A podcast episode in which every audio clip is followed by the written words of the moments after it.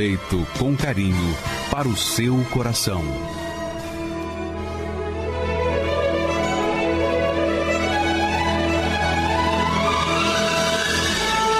E agora, com você, a Palavra Amiga do Bispo Macedo.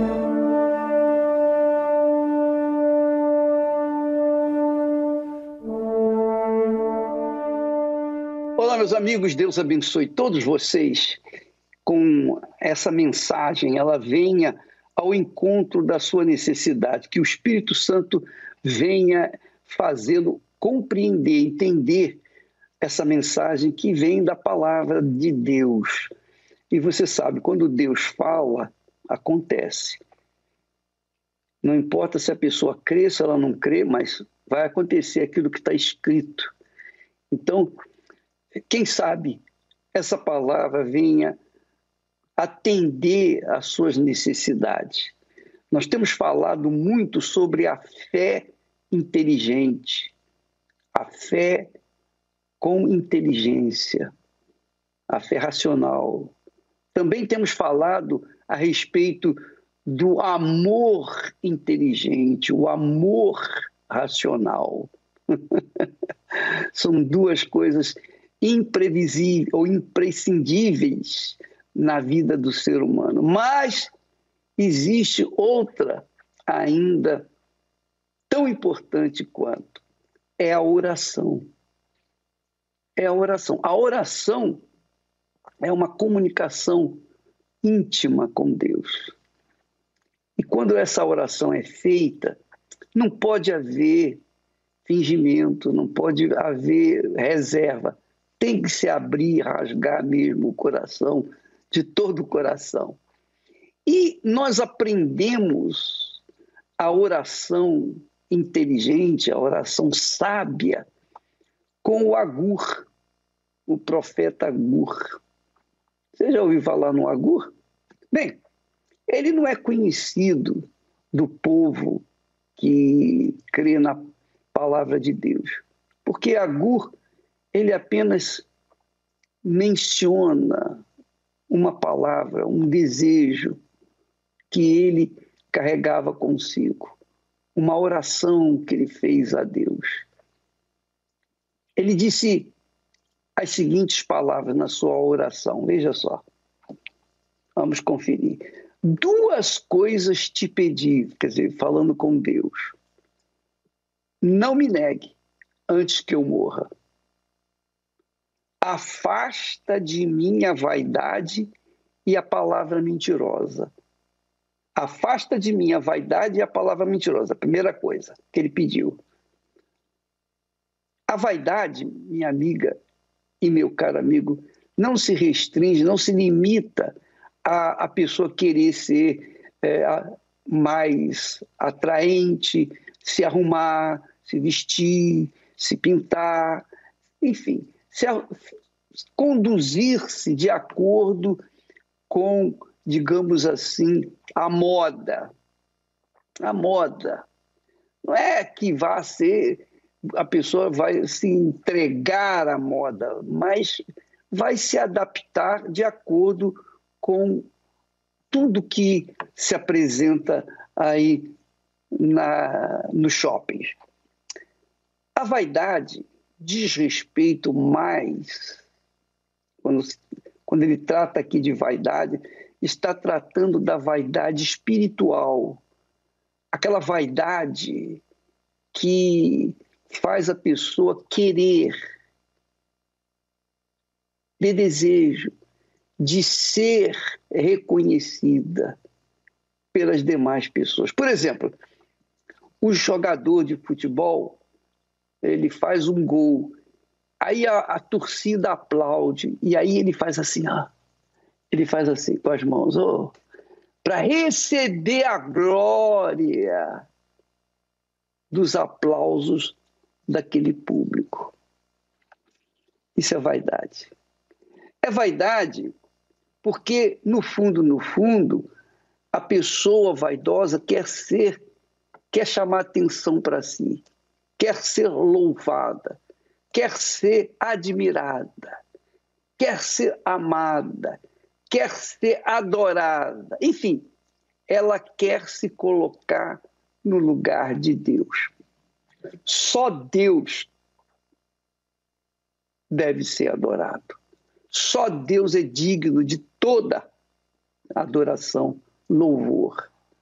Porque só Ele é o Criador, Ele é o princípio e é o fim. Então só Ele é Senhor. Então não há que se adorar a pessoas ou coisas nesta vida, porque isso leva à destruição. Agur, Agur sabiamente pediu a Deus: afasta de mim a vaidade. Porque quem é tendencioso para a vaidade, com certeza vai morrer na desgraça. Essa é a realidade. Porque vai querer buscar no, no seu coração o louvor das outras pessoas, a adoração das outras pessoas. Na, nas redes sociais estão as redes sociais estão cheias de pessoas que ostentam riquezas, carros de luxos, relógios, iates, aviões, etc, etc, viagens. São essas pessoas que durante um tempo elas ostentam e depois muitas delas acabam se matando. Acabam se matando. Por quê? Porque tudo que elas conseguiram não satisfez aqueles desejos do seu coração não foi suficiente.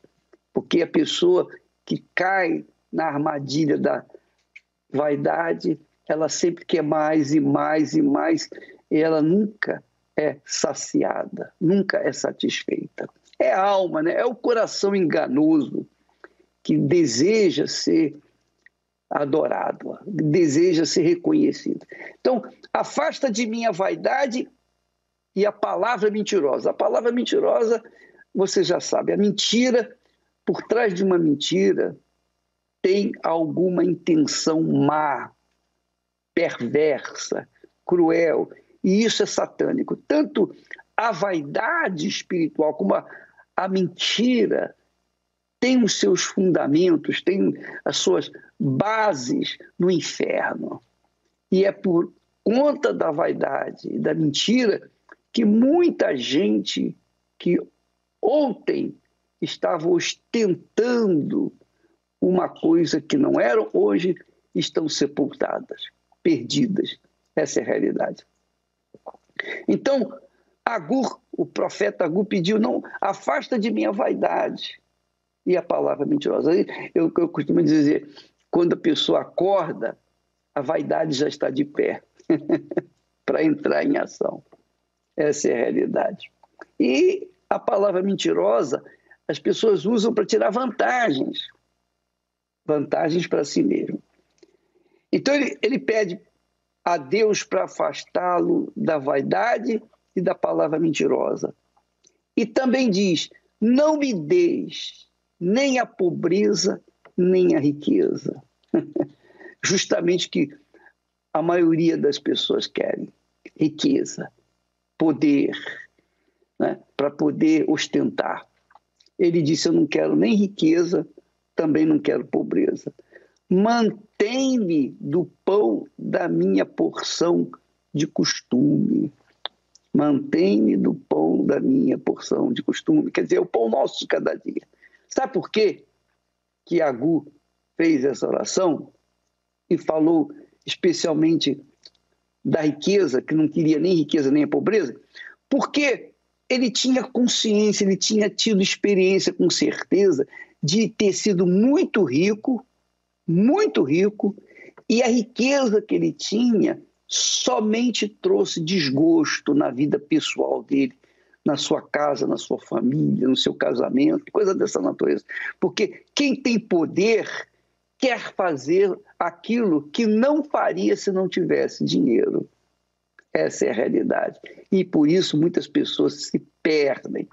Muitas pessoas que chegam é, da rua, é, moradores da rua, moradores de rua, chegam na miséria, com fome, na Igreja Universal, elas participam da campanha, participam da fé, aprendem a ganhar dinheiro, aprendem a conquistar as segundas-feiras na Igreja Universal.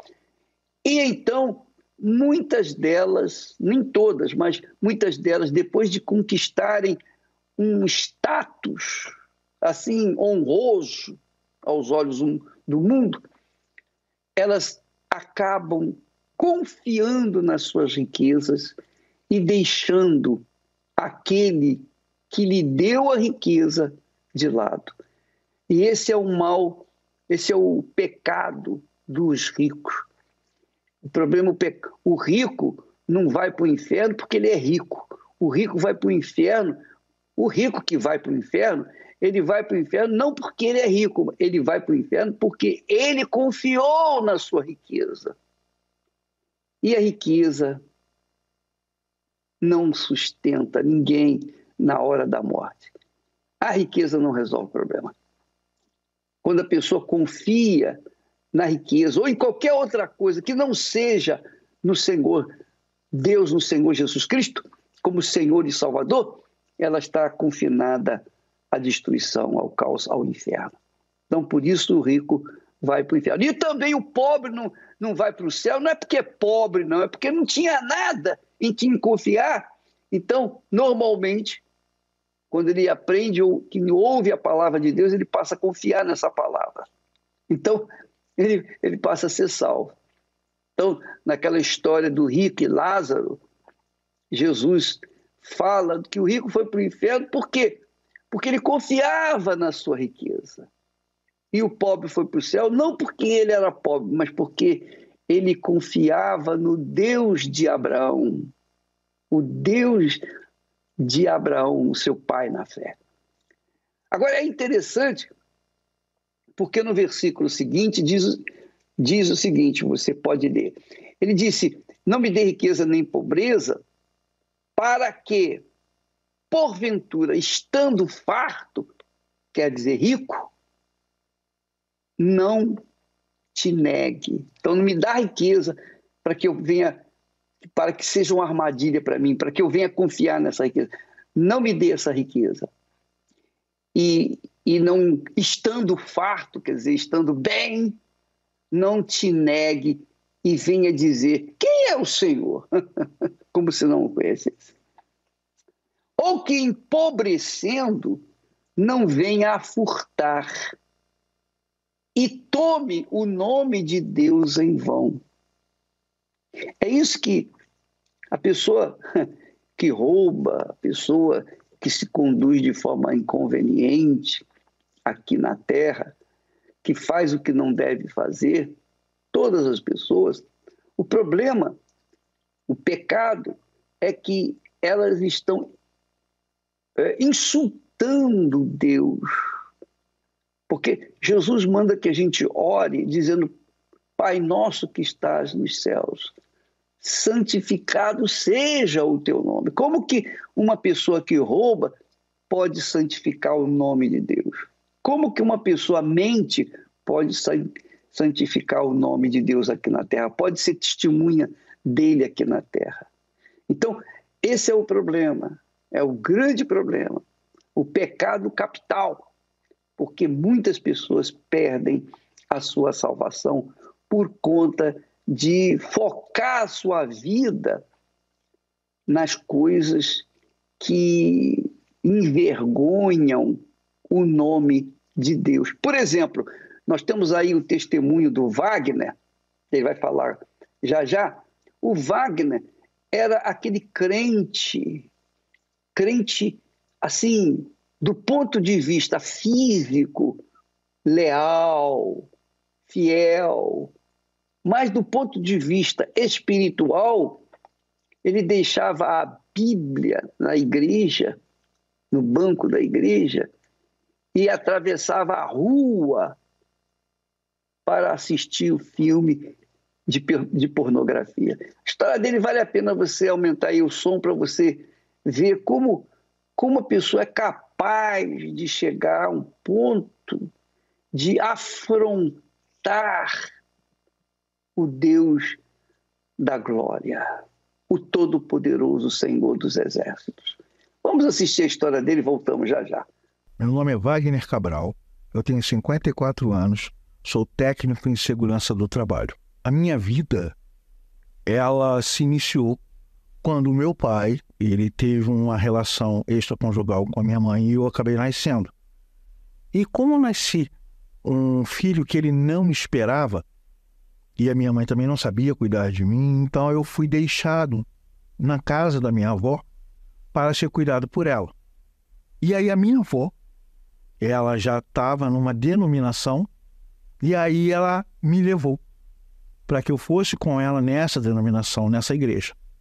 Então eu comecei a ir com ela, comecei a frequentar nessa denominação desde muito jovem, lá de volta dos meus nove, dez anos, eu comecei a conhecer a palavra de Deus. Me batizei e cresci nessa denominação. Comecei a me envolver como todo qualquer jovem e comecei a conhecer. Comecei a conhecer a Bíblia, o Velho Testamento, os heróis da fé, comecei a conhecer o Novo Testamento, o Senhor Jesus, os apóstolos, o livro de Apocalipse. Pode-se dizer que eu conhecia a Bíblia de Gênesis a Apocalipse.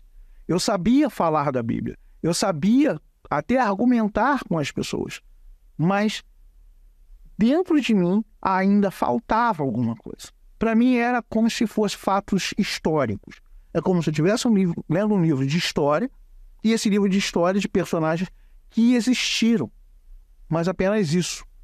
Cheguei a fazer parte da liderança, cheguei a fazer parte de um coral, cheguei a fazer parte de grupos de teatro, enfim, eu era um jovem muito participativo, mas eu tinha uma vida que era uma tristeza.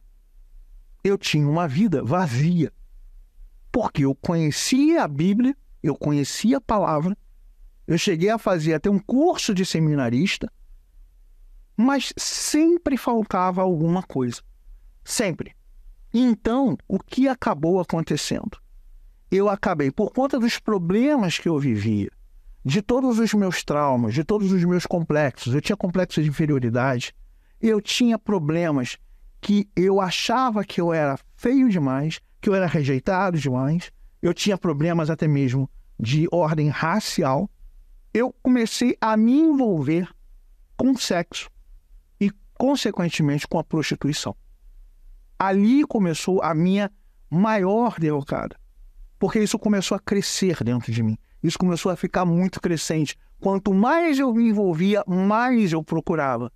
E ao mesmo tempo eu estava na igreja. Ou seja, eu era crente no domingo e de segunda a sexta eu me envolvia muito no mundo. E a igreja começou a se tornar um clube social, aonde eu ia, me divertia, tinha os meus amigos mas em nenhum momento nós falávamos sobre a Bíblia. E num domingo, eu lembro bem, um domingo de manhã, eu estava nessa denominação, eu estava do lado de fora porque eu não assistia os cultos. Eu só ficava ali do lado de fora, brincando, conversando. Um local que tinha ao lado, que era um supermercado e que tinha sido fechado, tinha sido comprado por uma igreja que até então eu não conhecia. Até que um dia eu descobri que o bispo Macedo ele era a pessoa responsável por ser o fundador daquela igreja. E aí eu perguntei, mas aquela igreja lá é do bispo Edir Macedo. Ó, nunca fale esse nome. Não fale isso. Eu falei, mas, mas por quê? O que, que tem? Olha, eu vou falar para você aqui. Você já viu a mão dele? Eu falei, já. Então, ele é o anticristo. E aquela mão dele, aquela, o defeito que ele tem na mão, aquilo ali é um sinal. E eu fiquei, o anticristo, eu já tinha esse conhecimento. Tinha esse conhecimento. Então, tá bom. Já que você está falando, eu creio, não vou, não vou me aproximar nem nada. Chegou um domingo que eu já estava já no, coberto, envolvido por todo aquela, aquele meu envolvimento de sexo que estava aumentando.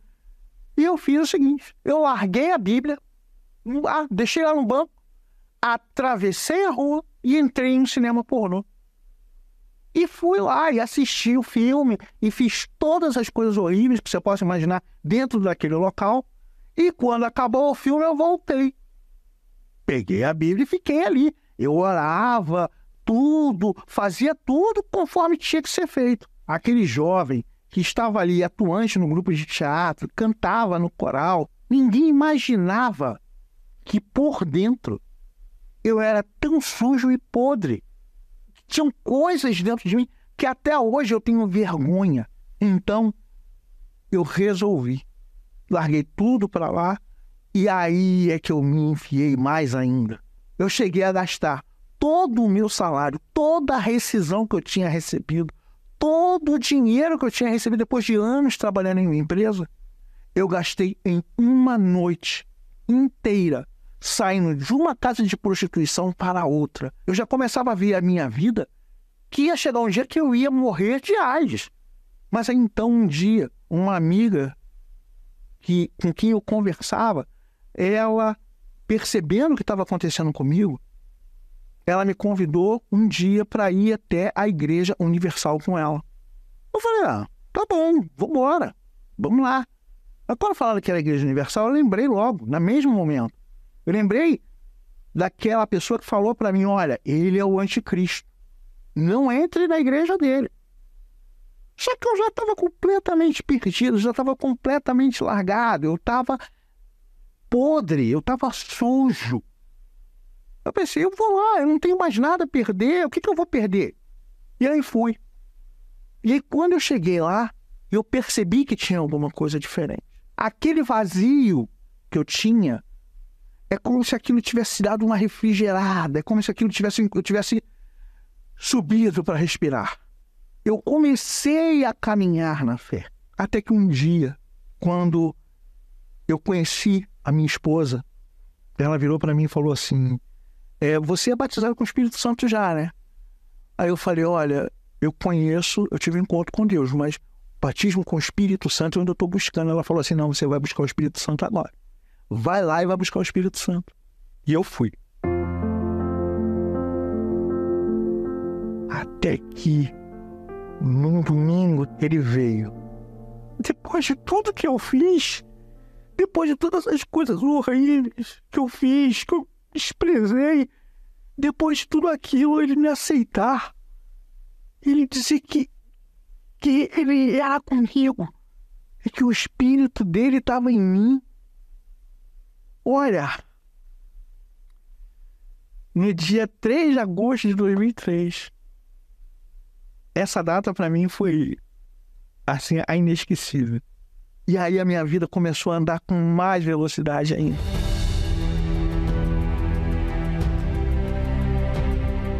Eu que era um cara que eu era falso, eu era hipócrita, eu fingia algo. Hoje eu tenho uma vida totalmente transformada. Aprendi na terapia do amor como ser um marido melhor. O amor inteligente. Aprendi a respeitá-la, a amá-la. Estamos caminhando de acordo com a direção do Espírito Santo e cada vez melhor. Então, toda a minha vida, toda ela, a partir do momento em que eu tive o um encontro com Deus e recebi o Espírito Santo, a minha vida ela não deu uma virada de 180 graus. A minha vida ela literalmente se transformou.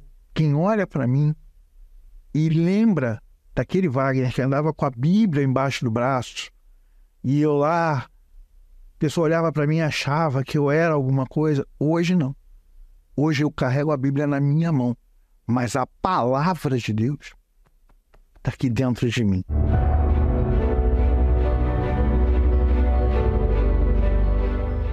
Então hoje eu aprendi a não mais depender de pastores, de pregadores, de quem quer que seja.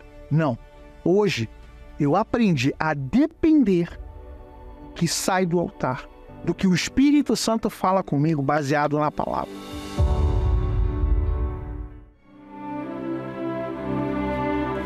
Observe a plantação de trigo. Certamente uma das mais belas paisagens que podemos contemplar. Mas não se engane, no meio desses ramos há também o joio. Tente identificá-lo. A olho nu é praticamente impossível, pois sua aparência durante todo o crescimento é semelhante à do trigo. Por isso, o Senhor Jesus, nessa parábola, ensinou a seus discípulos que apenas o tempo mostraria a real identidade de cada um. Deixai-os crescer juntos até a colheita, e no tempo da colheita, direi aos ceifeiros: Ajuntai primeiro o joio, atai-o em feixes para ser queimado, mas o trigo recolhei-o no meu celeiro. E é aí que surgem as diferenças. Quando maduro e cheio de fruto, o trigo se inclina e se curva. O joio, por sua vez, não produz fruto e não se inclina.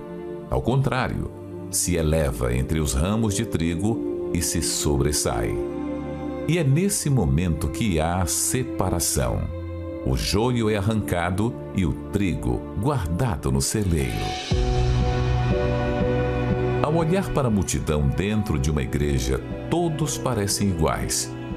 Ao orar, ao cantar e até ao falar das coisas de Deus. Porém, somente os nascidos do Espírito possuem os frutos de justiça e se inclinam como trigo diante da vontade de Deus. Já o cristão joio é orgulhoso, não aceita a disciplina gosta de aparentar uma suposta santidade, porém o seu interior é completamente tóxico. E sempre será assim. Onde há o trigo, haverá o joio, para confundir, envenenar e, se possível, até arrancar o trigo para ser lançado no fogo. Somente o tempo revela o que está dentro de cada um é na hora das lutas, dos desertos, quando somos sacudidos e até mesmo esmagados, que mostramos o que há em nós. Se formos trigo, os frutos aparecerão e permanecerão. Se for joio, logo não se curvará e mostrará a sua verdadeira face. Sempre me perguntei por que às vezes parece que as pessoas de má fé têm os mesmos ou melhores resultados do que as pessoas que praticam bem. E hoje entendi. De acordo com a parábola, o bom e o ruim podem até parecerem iguais por um tempo. Mas o próprio tempo se encarrega de mostrar quem é quem.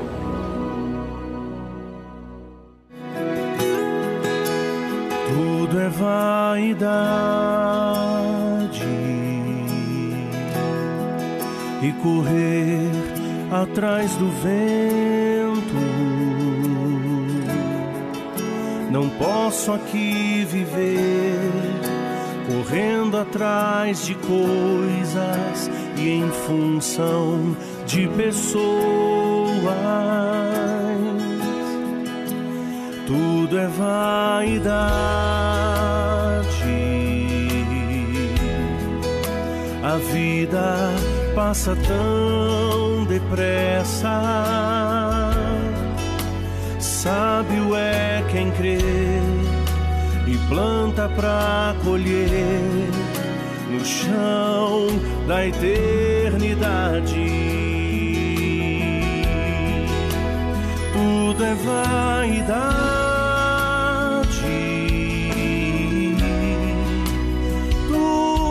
Tudo é vaidade.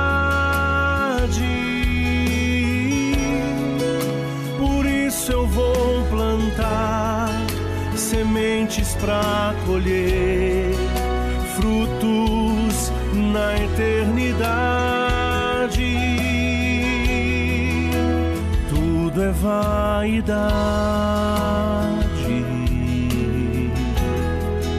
não posso me prender a nada.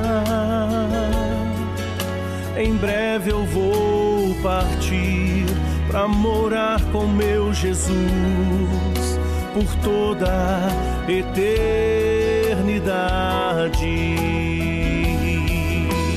Tudo é vaidade.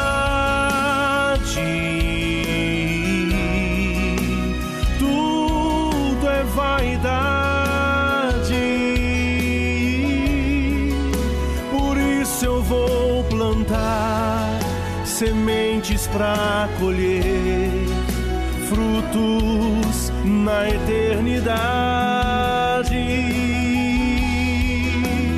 Tudo é vaidade.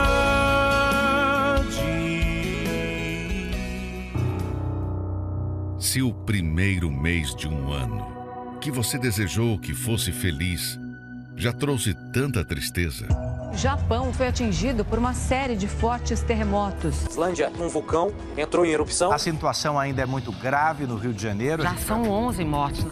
o que esperar do segundo e dos próximos meses do ano? Mesmo neste mundo das piores notícias, é possível ser feliz. Aprenda os ensinamentos práticos para a vida, revelados pelo próprio Senhor Jesus, e desfrute na prática de um ano feliz e realizado. Neste domingo, 4 de fevereiro, o quinto domingo das bem-aventuranças. Às 7, 9 e meia e às 18 horas, no Templo de Salomão, Avenida Celso Garcia, 605, Brás. No Solo Sagrado em Brasília, QS1 Pistão Sul Taguatinga e em todas as igrejas Universal. É inacreditável, né? Nós já estamos no segundo mês desse novo ano. Ainda ontem a gente estava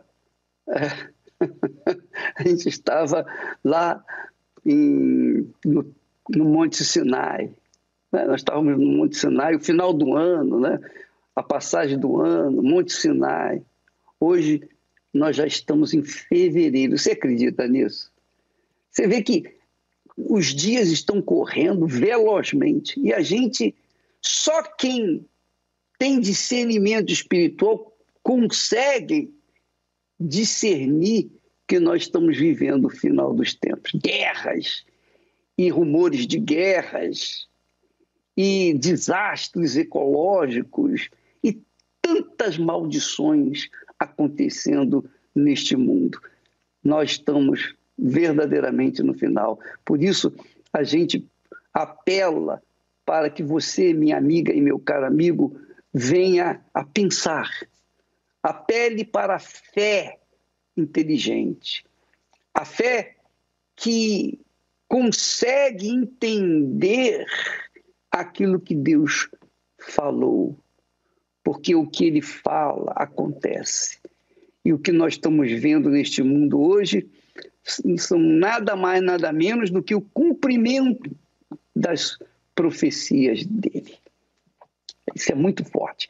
Eu queria que você assistisse esse testemunho. Continue com o volume aí no alto, porque também é outro testemunho bombástico. É, fala da Jennifer. Ela hoje é uma advogada, uma pessoa de sucesso, mas a vida dela nem sempre foi assim. E por que que não foi? Vamos, uh, uh, vamos ver, vamos ouvir a história dela, por favor. Eu cresci numa família totalmente desestruturada. Eu cresci meio agressões, agressões físicas, verbais, porque a minha mãe ela me teve muito nova, né? Ela teve um relacionamento que acabou não dando certo. Ela me teve com 14 anos de idade e ela transferiu para mim né, a raiva que ela sentia do meu pai. Ela, ela me via nele, né? Como eu era muito parecida com ele, aí ela começou a me agredir, me agredia constantemente. Ela não, não me aceitava como filha, não me considerava como filha. Né? Eu me lembro que hum, eu orava todos os dias pedindo para que Deus ou tirasse a vida dela ou tirasse a minha vida, porque eu não conseguia viver daquela forma, com aquelas agressões constantes, com aquela humilhação constante, quando na verdade eu só queria que ela me tratasse como filha, porque um, o maior sonho. Ai, o maior sonho da minha vida era que ela me chamasse de filha. E ela nunca me chamou de filha. E eu cresci assim. E por causa desse vazio, desse vazio constante, dessa carência de mãe, de pai, porque eu também não conheci o meu pai, eu cresci sem pai. Então eu cresci muito carente. E foi assim que eu comecei as tentativas de suicídio, desde pequena. Eu me jogava na frente de carros, eu tomava remédios, eu me cortava. Eu me cortava constantemente para ver se, se aquela dor física se, se comparava ao que eu estava sentindo por dentro. Porque o que eu sentia era muito, mas muito desesperador, muito angustiante. Então eu me lembro que eu me cortava devagar, eu via o meu corte, eu via o sangue, eu nada, nada amenizava, nada, aqueles cortes não, não doíam, não doíam. O que eu sentia por dentro era muito mais forte, era muito mais intenso, era, era horrível. Eu tive um relacionamento e desse relacionamento eu tive um filho. E eu tive um filho é, com a intenção de que realmente aquele filho preenchesse o vazio que eu senti, que eu senti a minha vida toda. E quando eu tive esse meu filho, eu percebi que não, que esse vazio continuava. O filho não supria esse vazio, nem o filho, nem o relacionamento, nada. E aí eu acabei fazendo com meu filho também o que minha mãe fez comigo, né? Eu não soube ser mãe para ele, eu não dei atenção, eu não dei carinho.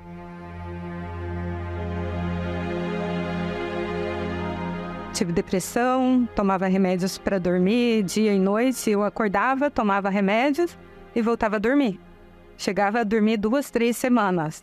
Eu acabei me envolvendo, tendo um relacionamento, acabei me casando com uma pessoa. E assim, devido a toda essa carência, eu me tornei muito dependente desse meu marido. Eu era totalmente, totalmente dependente dele. E assim, ele tudo que ele. Ele poderia fazer qualquer coisa que eu sempre perdoava, até que o meu casamento acabou. A minha avó, sendo obreira da Igreja Universal, ela começou a me levar com ela. E aí eu entendi que eu deveria fazer uma aliança com Deus, que ele não iria quebrar essa aliança. Aí, no dia 5 de novembro, na reunião de domingo de manhã, eu falei com Deus. Ali eu tirei a máscara. Eu falei com Deus que não aceitava mais aquela situação que eu estava cansada de viver aquilo ali.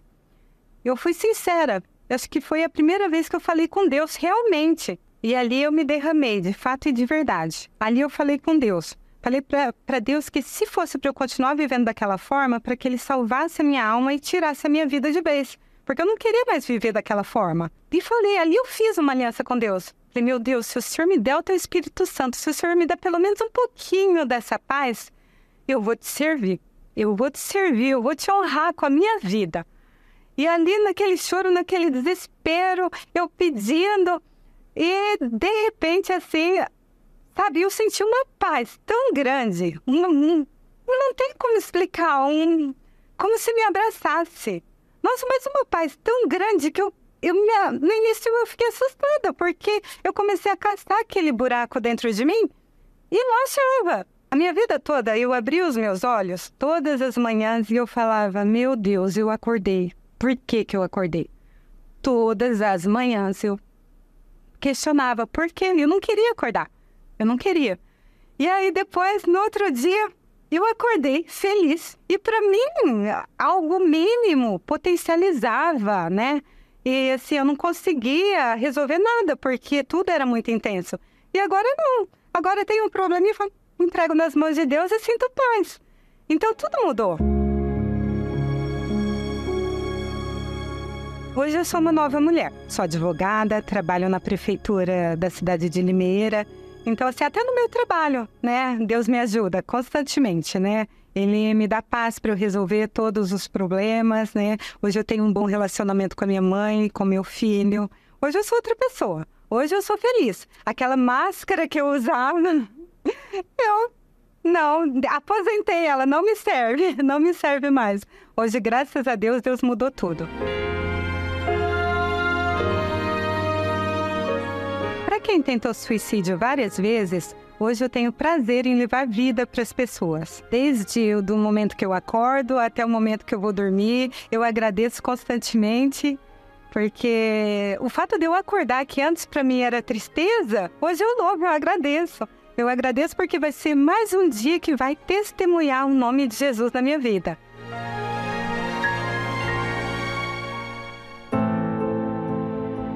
Normalmente, veículos de comunicação como rádio, jornais e TV são para a sociedade fontes de informação e entretenimento.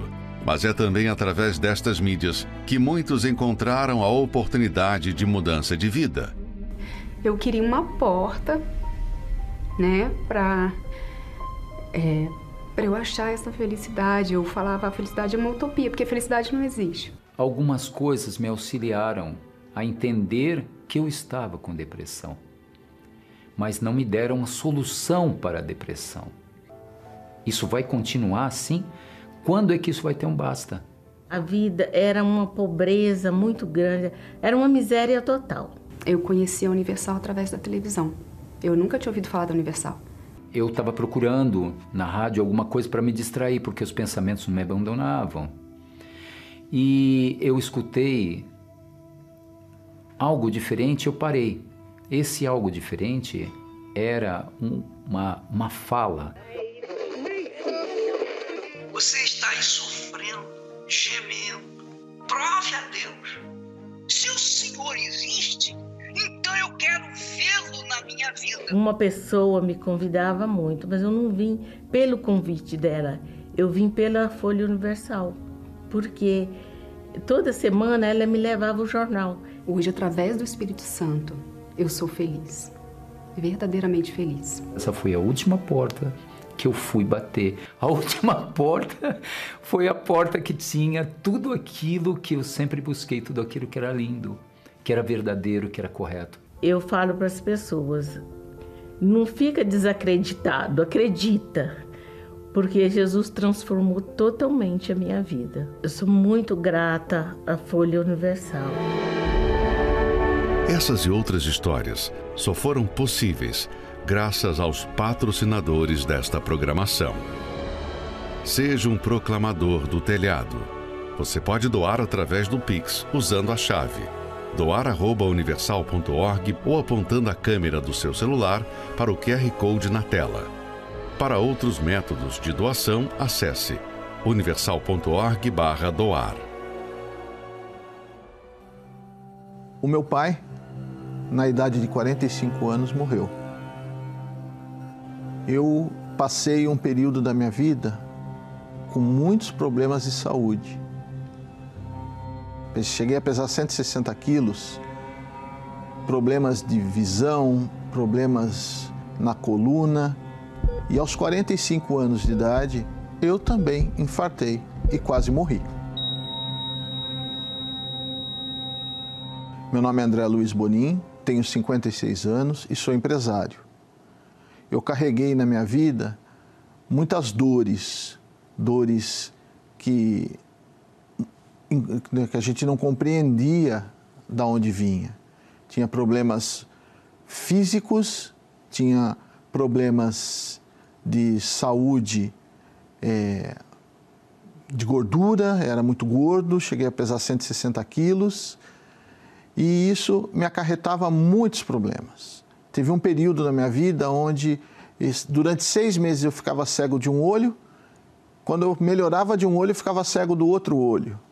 Então era, eram, eram constantes esses problemas que surgiam, dores imensas. Fazia exames e esses exames não constatavam nada. E aos 45 anos de idade, eu também sofri um infarto. Esse infarto, ele foi muito agressivo, aonde eu tive um, um, um, uma segunda chance de vida. Após isso, eu continuei a fazer tratamentos. E esses tratamentos, eles me traziam muitas dores, dores físicas imensas, dores nos ossos, dores nos músculos. Quando eu infartei, é, o meu coração ele, ele ficou é, com sequelas. E essa, essa condição, os médicos falaram para mim que 85% do meu coração ficou comprometido. Fui proibido de andar por um período, fui proibido de carregar pesos por um período. E essa condição é, me afundou, né? me, deu, me deu medo de continuar. E, e eu me lembro que os médicos falavam assim: olha, você pode andar da sua cama para o banheiro e volta para a cama. E foi um período de mais de quatro meses nessa condição de incerteza do que aconteceria comigo, né? Inclusive, eu tenho uma prima médica e essa prima médica, a primeira coisa que ela me deu foi um livro de depressão. e, e ela falou assim: olha, leia esse livro porque você vai precisar. Então era, era, um, era, uma, era uma incerteza de continuidade de vida. E eu passei por um médico há cinco anos atrás que ele olhou os exames e falou assim: olha, você pode ter uma morte súbita eh, amanhã e no máximo em três meses. E eu não aceitei essa palavra. Eu, eu ouvia muito até de familiares, você pode ir em qualquer lugar, menos na Universal. Que na Universal é, eles vão tirar tudo de você. Tirar tudo o quê? Se eu já não tinha muito o que oferecer. E foi na Universal que eu encontrei a, a cura, que eu encontrei a paz para continuar a viver. Eu comecei a ter uma, uma condição de, de força diferente. E eu consegui, eu comecei a resolver os problemas de uma forma mais é, determinada. Eu coloquei a fé de uma forma, eu, eu, eu entendi a fé de uma forma diferente. E começou a mudar tudo, começou a mudar a minha relação comigo mesmo. E eu fui resolvendo problemas após problemas e eu tive tranquilidade, passei a ter uh, a vida profissional, a minha saúde, passei a ter é, autocontrole em, em situações de adversidades e a minha vida transformou.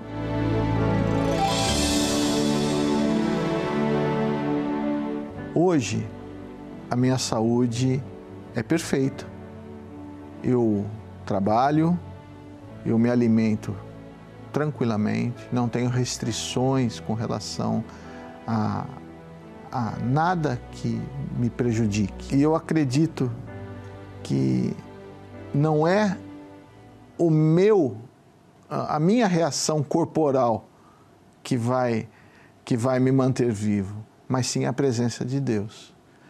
Eu agradeço a Deus por tudo, porque quando falta ar na vida da pessoa, a gente percebe o quanto nós somos dependentes de Deus. O Espírito Santo representa a vida, representa a continuidade, representa a paz, representa a tranquilidade para continuar a vivendo e buscando sempre o destino final, né, que é a vida eterna. Pois é, minha amiga e meu caro amigo. Nós vemos no testemunho desse engenheiro que só a fé é capaz de resolver todo e qualquer problema. Dinheiro não vai resolver todo e qualquer problema. Uma pessoa, por exemplo, que teve um infarto, está pensando que vai ter outro infarto, sobreviveu a um, será que vai sobreviver o segundo? Pois é, a fé, a fé, quando se fala em fé em Deus, se fala em fé nas promessas de Deus. se fala em crença de que aquilo que está escrito nas Sagradas Escrituras vão se cumprir independentemente das circunstâncias, dos problemas. Essa é a realidade. Não importa o que o médico falou, o que o fulano falou, não importa o que o homem fala. Quando a pessoa tem fé, ela dá atenção ao que Deus fala. Isso é, é isso que faz a diferença. Faz a diferença, a fé faz a diferença justamente porque nós entendemos que quando depositamos a nossa fé na palavra de Deus, a palavra de Deus se cumpre. A palavra de Deus honra a nossa fé, porque é Deus, é Deus em palavras, é Deus em espírito que faz cumprir aquilo que está falado, que está escrito. Essa é a razão porque Jesus venceu Satanás. Ele venceu Satanás três vezes usando está escrito. Quer dizer, tranquilo, tranquilo. Ah, você falou isso, fala aquilo. Está escrito isso. Meu pai falou isso, meu pai falou aquilo. Pronto, acabou. Então, quando a gente aprende a fé, a gente aprende a viver com essa convicção de que qualquer que seja o problema, ou quaisquer que sejam os problemas de ordem física, econômica, espiritual, sentimental, familiar, qualquer que seja o problema, através da fé na palavra de Deus, hum, o que, que acontece? Acontece o resultado que está escrito na palavra. Já está profetizado. E quem crê sabe que aquilo ali está profetizado, que aquilo vai, vai acontecer, chova, faça sol. Essa é a nossa fé. E é por isso que eu quero convidá-lo para a oração que o bispo Adilson Silva vai fazer agora por você. Você deve se aproximar do seu receptor e então colocar a sua fé, ainda que seja pequenininha, pequenininha. Mas eu vou dizer para você uma coisa: não há necessidade de uma fé grande. Uma fé como do tamanho de um grão de mostarda, Jesus disse, já é suficiente para remover montanhas. Então, vamos a essa fé. Vamos colocá-la em prática agora. Aproxime do do seu receptor, coloque as mãos sobre ele e receba essa oração em nome do Senhor Jesus.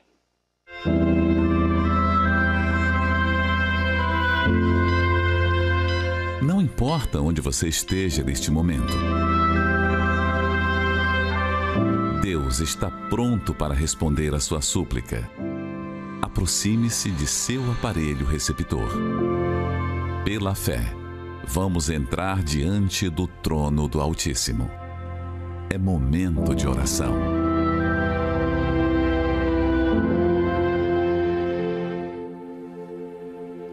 Senhor nosso Deus e nosso Pai, em nome do Senhor Jesus, nós formamos uma corrente de oração que une pessoas das mais diferentes religiões, crenças, lugares. E nós temos a certeza de que as nossas palavras chegam aos teus ouvidos, não por méritos nossos, mas porque oramos em nome do Senhor Jesus. E há pessoas, meu Pai, que encontram sedentas de vida Há pessoas que já tentaram preencher o vazio que carregam dentro de si, nas baladas, nas noitadas, na bebida, nas drogas, em coisas, em pessoas, em lugares.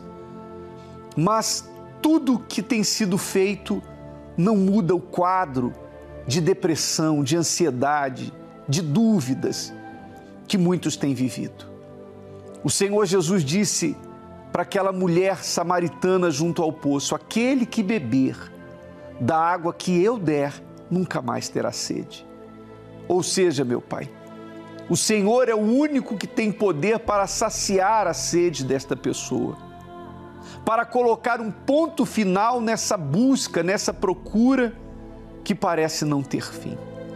Então, que agora, nesse momento em que nós oramos, todas as pessoas possam provar não apenas da água líquida que nós estamos consagrando aqui, mas a água espiritual, a água da vida. Preenche esse coração. Meu Deus, põe fim a essa dor na alma, esse vazio, a essa depressão e que esta pessoa prove de paz, que ela prove de um alívio. nós abençoamos a água e nós abençoamos a todas as pessoas que de alguma forma concordam com essa prece. Em nome do Senhor Jesus, amém. Graças a Deus, a água não vai ser só para saciar a sede física, mas espiritual. Beba com fé. Por um peso.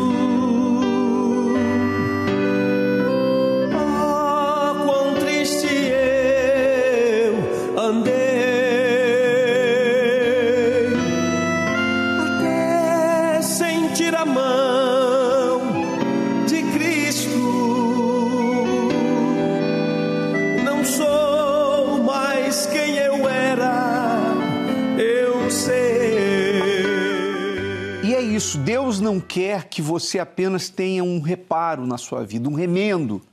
Ele quer fazer de você uma nova criatura. Mas para isso tem que haver uma libertação. Esse é o primeiro passo.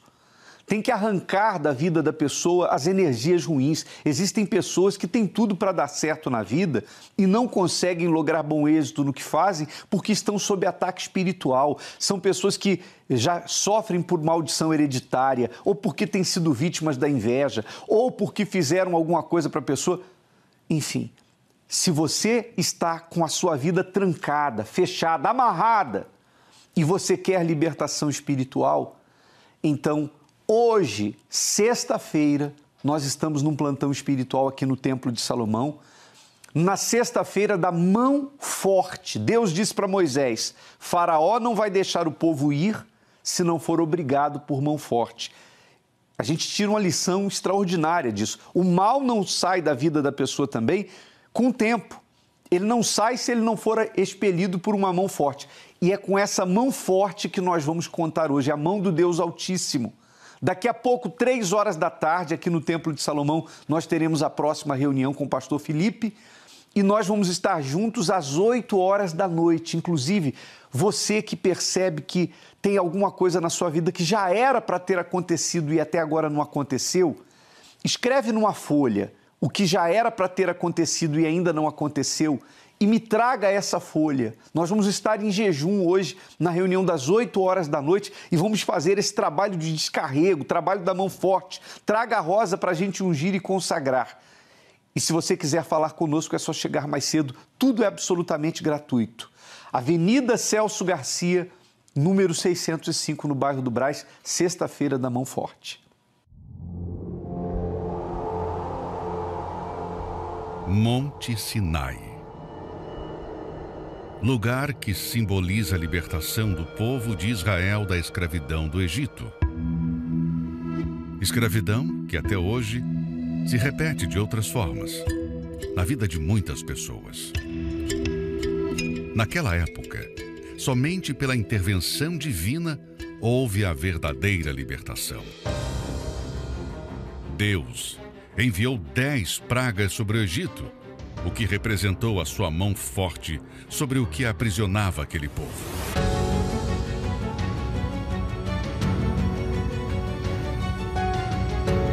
E até hoje, a libertação só vem com a manifestação da mão forte de Deus. Nesta sexta-feira, a continuação das dez sextas-feiras da mão forte. Traga uma rosa para ser ungida com o óleo do Sinai, o óleo da libertação. Onde esta rosa for colocada, a mão de Deus vai se manifestar para libertar, quebrar maldições e abrir caminhos. Às 15 e 20 horas, no Templo de Salomão, Avenida Celso Garcia, 605, Brás, e em todos os templos da Universal. Muito bem. Você já sabe o que deve e o que precisa fazer. Nós já estamos aqui nesse plantão